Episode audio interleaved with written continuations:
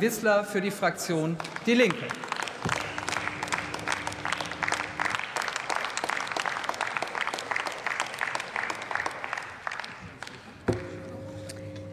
Frau Präsidentin, meine Damen und Herren! Die Linke hat diese Aktuelle Stunde beantragt, damit sich der Deutsche Bundestag mit dem Armutsbericht des Paritätischen Wohlfahrtsverbandes und der zunehmenden Armut in diesem Land befasst. Und vor allem, weil endlich was getan werden muss gegen die wachsende soziale Ungleichheit.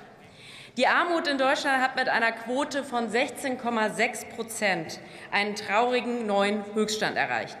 13,8 Millionen Menschen leben in diesem Land in Armut. In diesem reichen Land, das sind 600.000 mehr als vor der Pandemie. Jedes fünfte Kind in Deutschland lebt in Armut. Und diese Zahlen, meine Damen und Herren, wurden 2021 erhoben. Wohlgemerkt vor der aktuellen Teuerungswelle und den drastischen Preisanstiegen bei Energie und Lebensmitteln. Das betrifft Menschen, die auf die Grundsicherung angewiesen sind, aber auch sehr viele, die trotz Erwerbsarbeit arm sind, die in prekären Jobs mit viel zu wenig Gehalt arbeiten, in Teilzeit und als Aufstocker. Diese Sitzungswoche ist die letzte vor der Sommerpause. Und viele von Ihnen werden in den nächsten Wochen Urlaub machen, sie werden andere Länder bereisen. Aber viele Menschen in diesem Land können sich das überhaupt nicht mehr leisten, nicht mal alle paar Jahre ein paar Tage. An Urlaub ist überhaupt nicht zu denken bei Menschen, die Mahlzeiten ausfallen lassen, um irgendwie über den Monat zu kommen, die auf Tafeln angewiesen sind.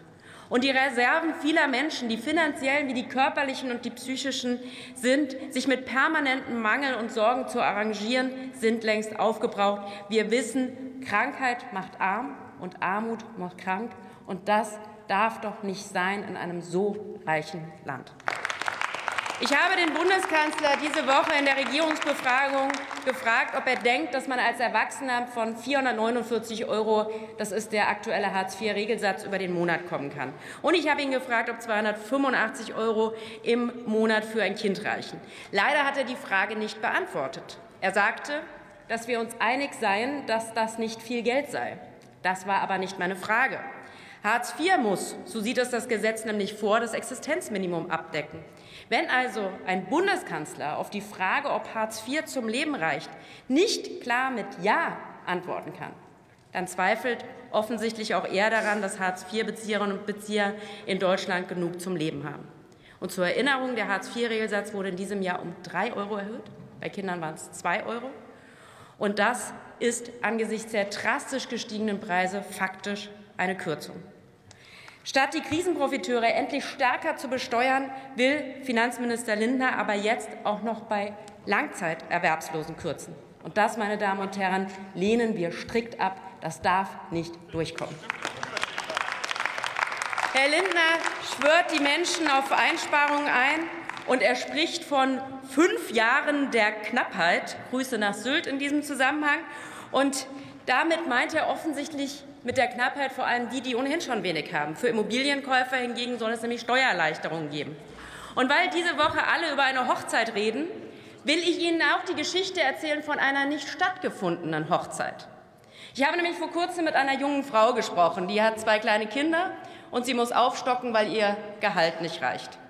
Und sie und ihr Lebensgefährte haben längere Zeit Geld angespart, um zu heiraten. Dann ging die Waschmaschine kaputt und die beiden haben bis heute nicht geheiratet. Wohlgemerkt, wir reden hier nicht über eine Feier. Wir reden hier auch nicht über ein Kleid. Wir reden hier nicht über Sylt und auch nicht über Flitterwochen. Es geht um die Gebühren für das Standesamt, für Urkunden und die Änderung von Dokumenten, die diese Familie finanziell überfordert. Und das ist die Situation von vielen Menschen in diesem Land. Und viele Menschen berichten von ihrer Scham, arm zu sein, von der Scham, ihren Kindern nichts bieten zu können, dass man selbst Einladungen ablehnen muss, weil man sich den Restaurant- und den Kneipenbesuch nicht leisten können. Nein, nicht diese Menschen müssen sich schämen für ihre Armut. Die Unternehmen müssen sich schämen, die Menschen mit Niedriglöhnen abspeisen. Und ich sage auch, eine Bundesregierung muss sich dafür schämen, dass sie um die Armut in diesem Land weiß und einfach nicht handelt, meine Damen und Herren. Natürlich stimmt das. Beim Entlastungspaket sind die Rentnerinnen und Rentner außen vor gelassen. Wo bleibt denn die Erhöhung von Hartz IV? Wo bleibt denn die Erhöhung der Regelsätze? Man kann Bürgergeld in den Koalitionsvertrag reinschreiben, vorhaben die Leute nichts. Kindergrundsicherung haben sie aufs Jahr 2024 verschoben. Arme Kinder haben nur eine Kindheit. Sie müssen jetzt handeln und das nicht in die Zukunft schieben. Und deshalb notwendig ist, dass die Hartz-IV-Sätze sofort um 200 Euro, äh, dass sie erhöht werden. Die Kindergrundsicherung jetzt einführen, kostenfreies Mittagessen in Schulen und Kitas. Wir brauchen direkte Hilfe für kleine und mittlere Einkommen und wir brauchen eine wirksame Kontrolle der Energiepreise in diesem Land, damit sich die Energiekonzerne nicht bereichern und einen bundesweiten Mietendeckel, damit die Leute ihre Miete zahlen können. Und das müssen wir finanzieren durch eine höhere Besteuerung von großen äh, Gewinnen in diesem Land, von großen Vermögen, damit in diesem reichen Land wirklich jeder in Würde leben kann.